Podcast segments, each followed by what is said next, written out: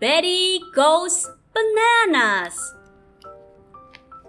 Betty was hungry. She saw a banana. She wanted to eat it. But the banana would not open.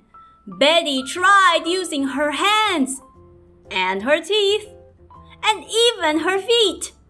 Then suddenly, Betty cried And sniffled and kicked and screamed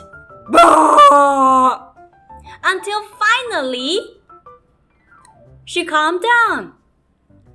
There's no need for that, said Mr. Toucan. Watch. I will show you how to peel the banana. Mr. Toucan showed Betty how to peel the banana. But the banana was Betty's, and she wanted to peel it. Betty looked at the banana and looked at Mr. Toucan and looked at the banana again. Then suddenly, Betty cried "Ah!" And sniffled and kicked "Ah!" and screamed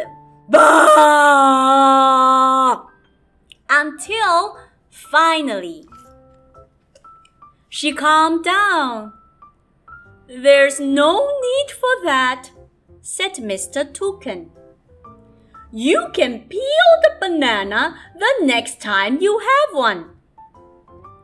Betty started to eat the banana. But the banana broke. Betty cried and sniffled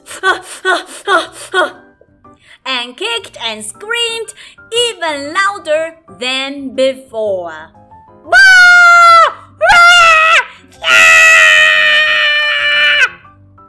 Until finally she calmed down.